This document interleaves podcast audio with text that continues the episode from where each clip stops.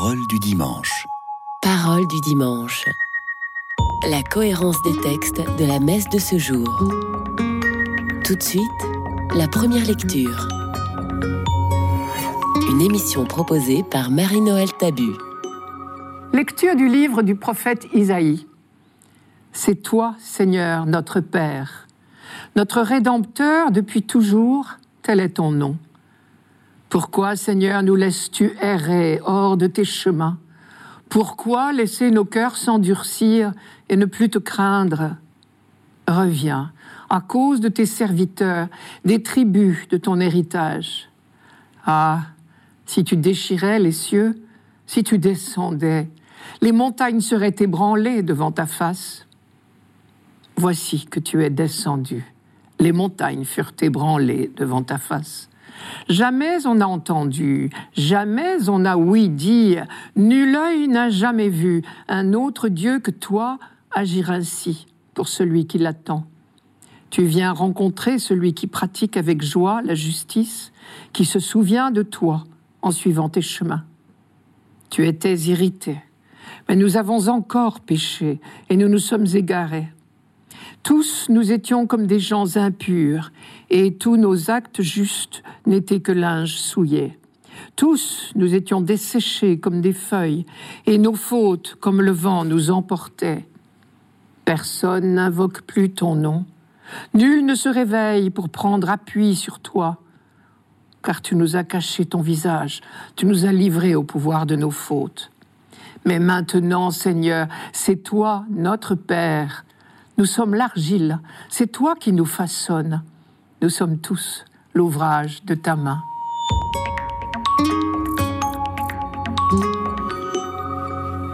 Vous voyez que le catéchisme du petit enfant juif et celui du petit chrétien ont au moins un point commun. Les deux affirment que Dieu est Père. Ce texte d'Isaïe date probablement de 500 ans avant le Christ, ce qui veut dire qu'il est vieux pour nous de plus de 2500 ans. Or, il est très clair sur ce point, il le dit même deux fois. Dans le texte tel qu'il nous est proposé par la liturgie, cela forme ce qu'on appelle une inclusion. La première et la dernière ligne sont deux affirmations identiques et elles encadrent tout le texte. Première ligne, c'est toi, Seigneur, notre Père. Dernière ligne, Seigneur, c'est toi notre Père. Suis l'image du potier. Nous sommes l'argile, c'est toi qui nous façonnes. Nous sommes tous l'ouvrage de ta main. Image très intéressante, celle du potier, qui dit bien dans quel sens Dieu est Père. Il ne s'agit pas d'une paternité charnelle, semblable à la paternité humaine.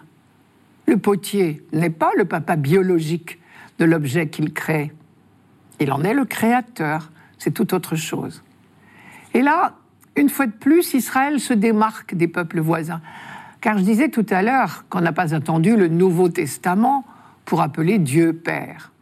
Mais pour être tout à fait honnête, on n'a pas non plus attendu l'Ancien Testament, ni le peuple hébreu. Les autres peuples aussi invoquaient leur Dieu comme leur Père. Par exemple, au XIVe siècle avant notre ère, à Ougarit, en Syrie, au nord d'Israël, le Dieu suprême s'appelle El Roi Père. Mais le titre de Père chez les autres peuples a deux significations. Premièrement, un sens d'autorité. Deuxièmement, un sens de paternité charnelle. La Bible a gardé le premier sens de l'autorité, mais a toujours refusé de considérer Dieu comme un père biologique à la manière humaine. Dieu est le tout autre sur ce plan-là aussi. C'est pour cette raison d'ailleurs qu'on trouve assez rarement et seulement tardivement dans l'Ancien Testament des affirmations péremptoires du genre Dieu est votre Père. Pendant trop longtemps, on aurait risqué de se méprendre et de l'imaginer Père à la manière humaine, comme les autres peuples voisins. En revanche, on trouve plutôt et plus souvent le titre de Fils appliqué au peuple d'Israël tout entier. C'est évidemment moins ambigu. On ne risque pas de penser cette filiation d'un peuple entier en termes de sexualité. Par exemple, dès le livre de l'Exode, dans un texte probablement très ancien, on peut lire Ainsi parle le Seigneur. Mon fils premier-né, c'est Israël. Exode chapitre 4. Premier-né, signifiant ici bien-aimé, fils de prédilection. Ce qui fait évidemment penser à l'élection d'Israël. Deuxième étape, depuis David, le roi est appelé fils de Dieu. Vous connaissez la formule du psaume 2 qui était prononcée le jour du sacre d'un nouveau roi. Je cite, Tu es mon fils, aujourd'hui je t'ai engendré. Et puis, peu à peu, on comprendra que chacun de nous peut se considérer comme fils de Dieu, c'est-à-dire objet de sa tendresse. Vous voyez que notre prière du Notre Père remonte très loin, tellement loin qu'on trouve pratiquement toutes les phrases du Notre Père dans des prières juives qui étaient récitées dans les synagogues bien avant la naissance de Jésus. L'autre titre donné à Dieu par Isaïe, c'est celui de rédempteur, ce qui veut dire libérateur. Chaque fois que nous rencontrons les mots rédempteur, rédemption, il faut penser, il faut traduire libérateur, libération. Le Dieu de l'Ancien Testament est celui qui veut l'homme libre, libre de tout esclavage humain et aussi de toute idolâtrie, car c'est la pire des servitudes. Pour le dire, Isaïe emploie ici, en hébreu, un mot bien précis, le goël. C'est un terme juridique que nous traduisons par rédempteur ou libérateur. Et à plusieurs reprises dans l'Ancien Testament, Dieu est appelé le rédempteur, le racheteur de son peuple, avec ce mot Goël. Par exemple, on connaît la fameuse profession de foi de Job. Je cite Je sais, moi, que mon rédempteur, mon libérateur est vivant. C'est au chapitre 19. Bien sûr, quand on applique ce vocabulaire de rachat à Dieu, on n'envisage pas une transaction commerciale. Mais on affirme deux choses. Premièrement, Dieu est le plus proche parent de son peuple. Deuxièmement, Dieu veut l'homme libre. Quand Saint Paul, dans ses lettres, insiste tellement sur la liberté des enfants de Dieu, il est bien le lointain fils spirituel d'Isaïe.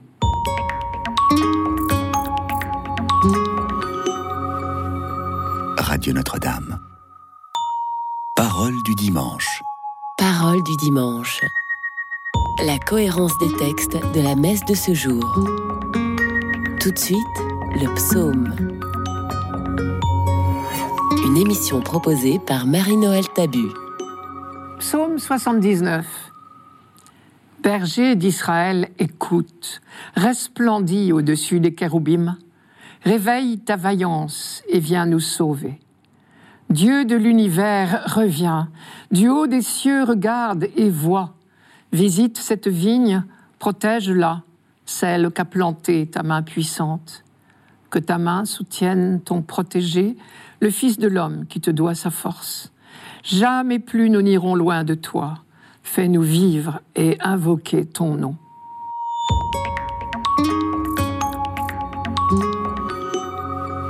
Jamais plus nous n'irons loin de toi. Fais-nous vivre et invoquer ton nom. C'est clair, ce psaume est un véritable cri de détresse. Israël, probablement, dans une célébration pénitentielle, lance vers son Dieu une prière de supplication. C'est une prière chantée, ce psaume 79, très certainement, car elle comprend cinq strophes séparées par des refrains. Les strophes sont construites en alternance, tantôt rappel du passé, tantôt appel au secours pour le présent. Quant au refrain, ils sont une demande de pardon. Je vous les donne. Dieu, fais-nous revenir, que ton visage s'éclaire et nous serons sauvés. Tout ce psaume, et spécialement son refrain, dit l'impatience de voir s'accomplir enfin définitivement ses promesses de salut de Dieu. Réveille ta vaillance et viens nous sauver. Pour garder l'espérance, on s'appuie sur les souvenirs du passé. Dieu a prouvé maintes fois son amour pour son peuple, donc il le sauvera encore.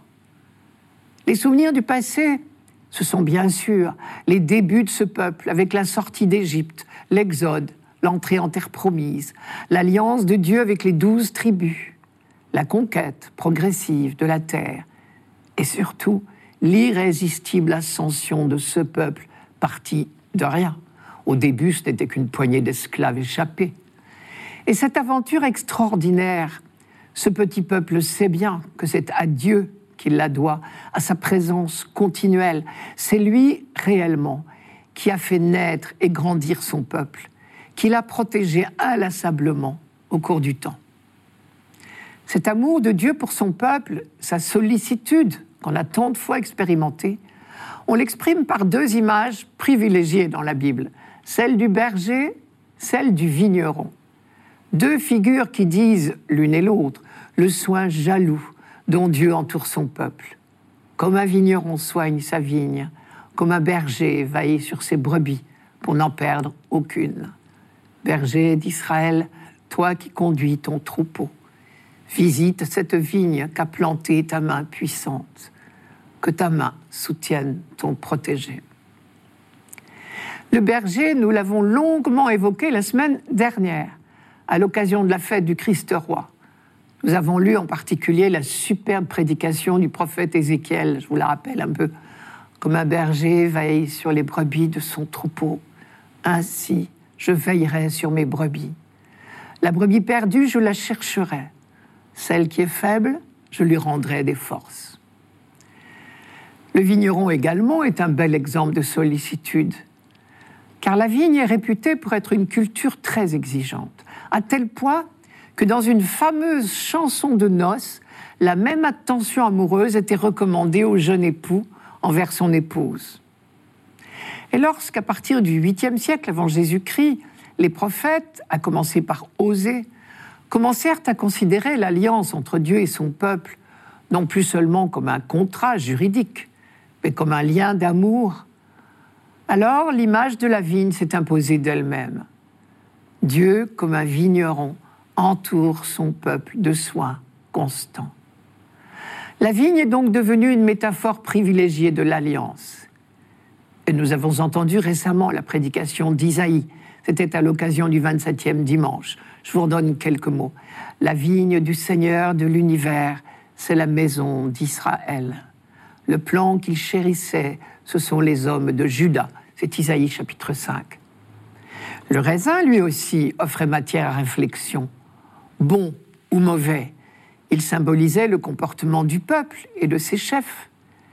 Et les prophètes, Osée, Isaïe, Jérémie, Ézéchiel, ont souvent déploré les manquements à l'alliance comme autant de mauvais fruits. Je cite, Moi pourtant j'avais fait de toi une vigne de raisin vermeil, tout entière d'un cépage de qualité. Comment t'es-tu changé pour moi en vigne méconnaissable et sauvage. C'est Jérémie qui parle, Jérémie chapitre 2. Puis vint l'exil à Babylone, et le peuple fut comparé à une vigne à l'abandon, la vigne que tu as prise à l'Égypte. Pourquoi as-tu percé sa clôture? Tous les passants y grappillent en chemin. Le sanglier des forêts la ravage, les bêtes des champs la broutent. C'est l'un des thèmes de notre psaume d'aujourd'hui. Dernière remarque sur ce psaume, je relève un nom curieux dans ces versets, les kéroubim. C'est un mot hébreu qui a donné notre mot chérubin. C'est là encore un rappel des temps heureux. Je vous explique.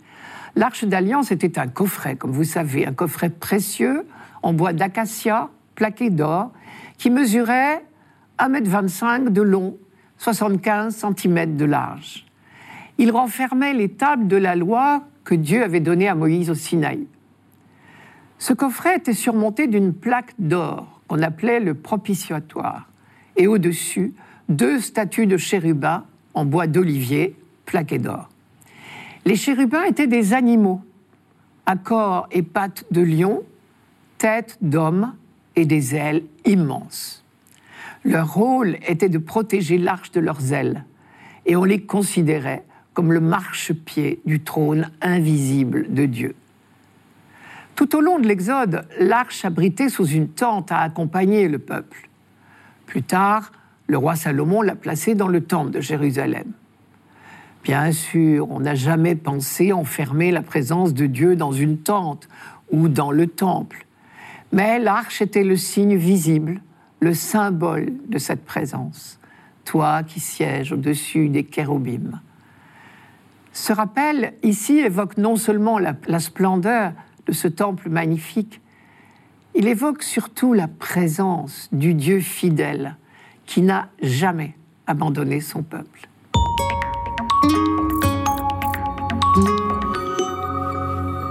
Radio Notre-Dame. Parole du dimanche. Parole du dimanche. La cohérence des textes de la messe de ce jour. Tout de suite, la deuxième lecture. Une émission proposée par Marie-Noël Tabu. Lecture de la première lettre de Saint Paul apôtre aux Corinthiens. Frères, à vous la grâce et la paix de la part de Dieu notre Père et du Seigneur Jésus-Christ. Je ne cesse de rendre grâce à Dieu à votre sujet pour la grâce qu'il vous a donnée dans le Christ Jésus. En lui, vous avez reçu toutes les richesses, toutes celles de la parole et de la connaissance de Dieu. Car le témoignage rendu au Christ s'est établi fermement parmi vous. Ainsi, aucun don de grâce ne vous manque, à vous qui attendez de voir se révéler notre Seigneur Jésus-Christ. C'est lui qui vous fera tenir fermement jusqu'au bout, et vous serez sans reproche au jour de notre Seigneur Jésus-Christ. Car Dieu est fidèle, lui qui vous a appelé à vivre en communion avec son Fils, Jésus-Christ, notre Seigneur.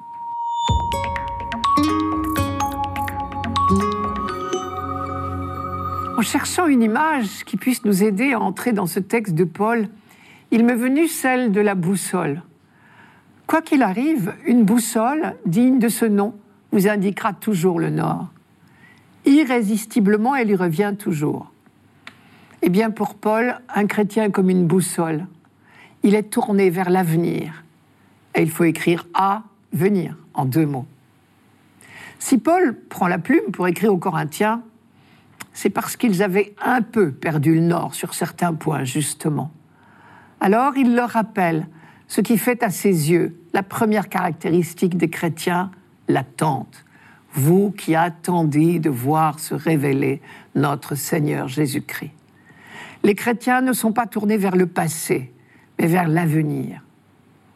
Bien sûr, si cette lecture nous est proposée pour le premier dimanche de l'Avent, c'est parce que précisément l'Avent est le temps où nous redécouvrons toutes les dimensions de l'attente chrétienne, où nous nous remettons dans la perspective de l'avenir que Dieu nous promet.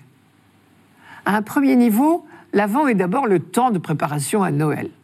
Nous serons invités à commémorer un événement historique, la venue du Christ dans l'histoire des hommes. L'Avent est le temps de la préparation de cet anniversaire. Et donc, chaque année, à pareille époque, nous relisons dans la Bible les annonces des prophètes, les promesses de Dieu. Promesses de salut, c'est-à-dire de bonheur. Le même thème revient sans cesse sous des formes différentes. Réjouissez-vous, le Seigneur vient vous sauver. Parfois, les promesses se précisent. C'est Isaïe qui dit La Vierge enfantera, ou Jérémie Je ferai naître chez David un germe de justice. Mais l'histoire du salut ne s'arrête pas à la crèche de Bethléem. Cette attente, nous la vivons encore aujourd'hui pour notre propre compte. Nous venons de célébrer la fête du Christ roi. Nous avons eu raison. Oui, le Christ est roi déjà, par sa mort et sa résurrection. Car déjà, la vie a vaincu la mort. Déjà, l'amour a vaincu l'indifférence et la haine. Mais son royaume n'est pas encore pleinement réalisé. Il suffit de lire les journaux, d'écouter la radio, de regarder la télévision, plus simplement de regarder en nous et autour de nous pour en être convaincu. Le Christ sera pleinement roi lorsque, en chacun de ses frères, l'amour sera roi. Et c'est cela que nous attendons en même temps que le retour du Christ. Nous attendons la manifestation définitive de sa victoire à la tête de l'humanité. Une humanité tout entière, enfin libérée de l'esclavage du péché et de la mort. Nous sommes le peuple porteur de cette espérance. Même quand le mal, la haine, la violence, le racisme semble mener l'histoire du monde, nous croyons, nous sommes certains que le mal n'aura pas le dernier mot. Selon un mot du Père Joseph Templier, je cite, La défaite du mal est programmée et elle est définitive. Si bien qu'il faut savoir lire les textes de ces dimanches de l'Avent à trois niveaux. Premier niveau, l'attente du Messie dans le peuple juif, depuis David jusqu'à la naissance de Jésus à Bethléem. Deuxième niveau, le salut déjà accompli en Jésus-Christ, celui que Jésus inaugure par sa mort et sa résurrection.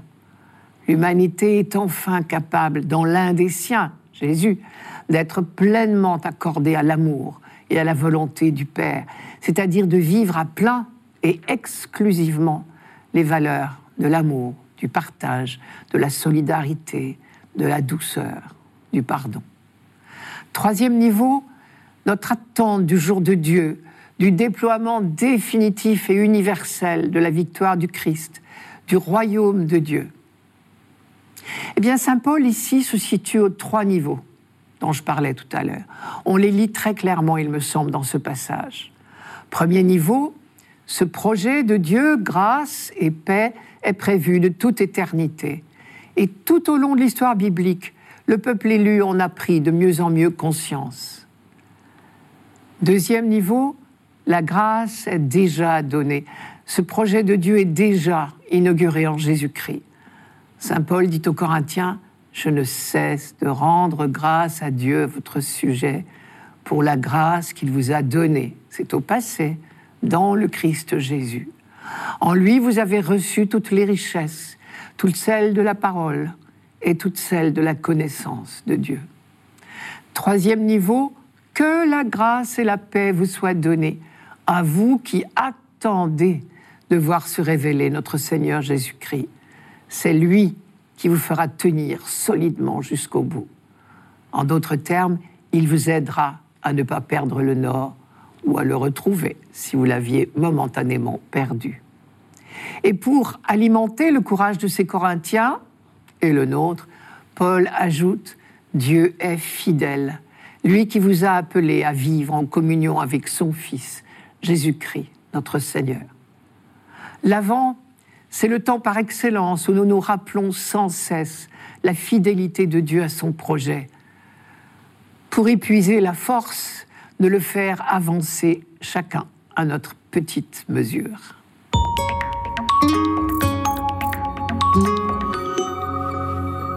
Radio Notre-Dame. Parole du dimanche. Parole du dimanche. La cohérence des textes de la messe de ce jour. Pour finir, l'Évangile. Une émission proposée par Marie-Noël Tabu. Évangile de Jésus-Christ selon saint Marc. En ce temps-là, Jésus disait à ses disciples Prenez garde, restez éveillés, car vous ne savez pas quand ce sera le moment. C'est comme un homme parti en voyage. En quittant sa maison, il a donné tout pouvoir à ses serviteurs fixer à chacun son travail et demander au portier de veiller. Veillez donc, car vous ne savez pas quand vient le maître de la maison, le soir ou à minuit, au chant du coq ou le matin. S'il arrive à l'improviste, il ne faudrait pas qu'il vous trouve endormi. Ce que je vous dis là, je le dis à tous, veillez.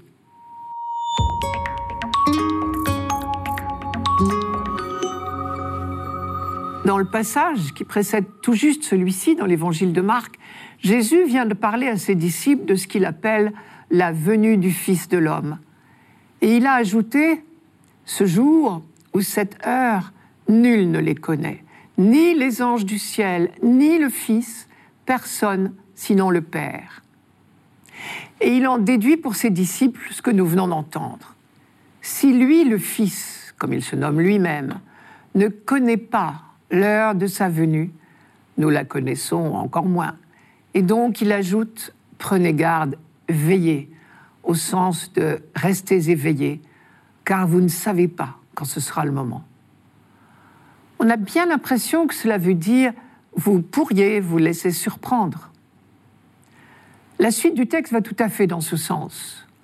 Vous ne savez pas quand le maître de la maison reviendra, le soir ou à minuit, au chant du coq ou le matin. Le chant du coq, c'est très probablement une allusion au reniement de Pierre. On sait que Marc était très proche de Pierre. Cette phrase est une mise en garde. Si vous n'êtes pas attentif au jour le jour, il pourrait vous arriver de me renier sans y prendre garde. Quelques heures avant cette fameuse défaillance de Pierre, Jésus à Gethsemane avait dit aux trois apôtres qui l'accompagnaient Veillez et priez afin de ne pas entrer au pouvoir de la tentation. Et il avait ajouté L'esprit est plein d'ardeur, mais la chair est faible. Manière de dire à quel point nous sommes perpétuellement écartelés entre les valeurs du royaume et le retour à l'égoïsme, l'indifférence, la lâcheté. Voilà qui éclaire notre texte d'aujourd'hui, il me semble. Veiller veut dire prier. Non pas prier le Père de réaliser son royaume lui-même, tout seul, sans nous. Ce n'est pas son projet. Mais prier pour être rempli de son esprit et désormais regarder le monde, qui est la matière première du royaume, avec les yeux de Dieu, si j'ose dire, et alors pouvoir agir dans le sens du royaume. Oui, le jour et l'heure sont le secret de Dieu. Nul ne les connaît, sinon le Père, comme dit Jésus. Mais ce n'est pas une raison pour s'inquiéter, l'Esprit est avec nous. Encore faut-il le prier, c'est-à-dire le désirer. Il ne nous envahira pas contre notre gré. Et du coup, cela éclaire en quoi consiste la tentation. Veillez et priez afin de ne pas entrer au pouvoir de la tentation, dit Jésus. Et dans le texte d'aujourd'hui, il s'est comparé à un maître de maison qui part en voyage. Il a laissé sa maison, confié à ses serviteurs l'autorité, à chacun sa tâche, et il a donné au portier l'ordre de veiller. La tentation, en quelque sorte, c'est de dormir, c'est-à-dire de négliger la maison. Or, on est tout à la fin de l'évangile de Marc, à quelques jours de la fête de la Pâque, c'est-à-dire juste avant la Passion. Tout comme la parabole du jugement dernier chez Matthieu, que nous lisions pour la fête du Christ roi. Et il me semble que la leçon est la même. Avec Matthieu, nous avions compris que veiller veut dire veiller sur nos frères, afin que grandisse le royaume, dans lequel tout homme sera roi. Marc, lui, a pris une autre image. Il dit, Votre mission, c'est de veiller sur la maison. Nous voilà promus gardiens de la maison de Dieu. Il en est comme d'un homme parti en voyage. En quittant sa maison, il a donné tout pouvoir à ses serviteurs, fixé à chacun son travail et recommandé au portier de veiller. Nous sommes ses serviteurs, ce portier. Voilà la bonne nouvelle extraordinaire qui nous sera répétée tout au long de l'Avent. Nos vies, si modestes soient-elles, peuvent contribuer à la gestation de l'humanité nouvelle. C'est ce qui fait notre grandeur. C'est peut-être bien l'une des raisons pour lesquelles personne, pas même le Fils tant qu'il était parmi nous, ne connaît l'heure de l'avènement définitif du royaume. C'est que nous avons notre part dans sa construction. Et il me semble que c'est le message le plus urgent que nous devrions transmettre à nos jeunes. Cela suppose évidemment que nous n'attendions pas l'avènement du royaume de Dieu comme on attend le train, mais que notre attente soit active. Mais notre problème, justement, c'est que bien souvent, nous restons passifs, ou pire, nous oublions que nous attendons quelque chose, ou plutôt quelqu'un. Et alors, nous occupons le temps à autre chose. Mais occuper le temps à autre chose, quand il s'agit du royaume de Dieu, évidemment, c'est grave. Et c'est pour cela que Jésus met ses apôtres en garde. Et Saint Pierre, qui a certainement avoué son reniement à Marc, ne le sait que trop. Voilà donc notre raison de vivre et quel programme. Portier de la maison de Dieu. Il nous revient d'y faire entrer tous les hommes, sans oublier la, la leçon de la parabole des talents. Le maître de maison nous fait confiance, il nous confie ses trésors. La seule réponse digne de l'honneur qu'il nous fait consiste à lui faire confiance en retour et à nous retrousser les manches. Ce n'est pas le moment de nous occuper à autre chose. C'était Parole du dimanche, une émission présentée par Marie-Noël Tabu. Rendez-vous dimanche prochain.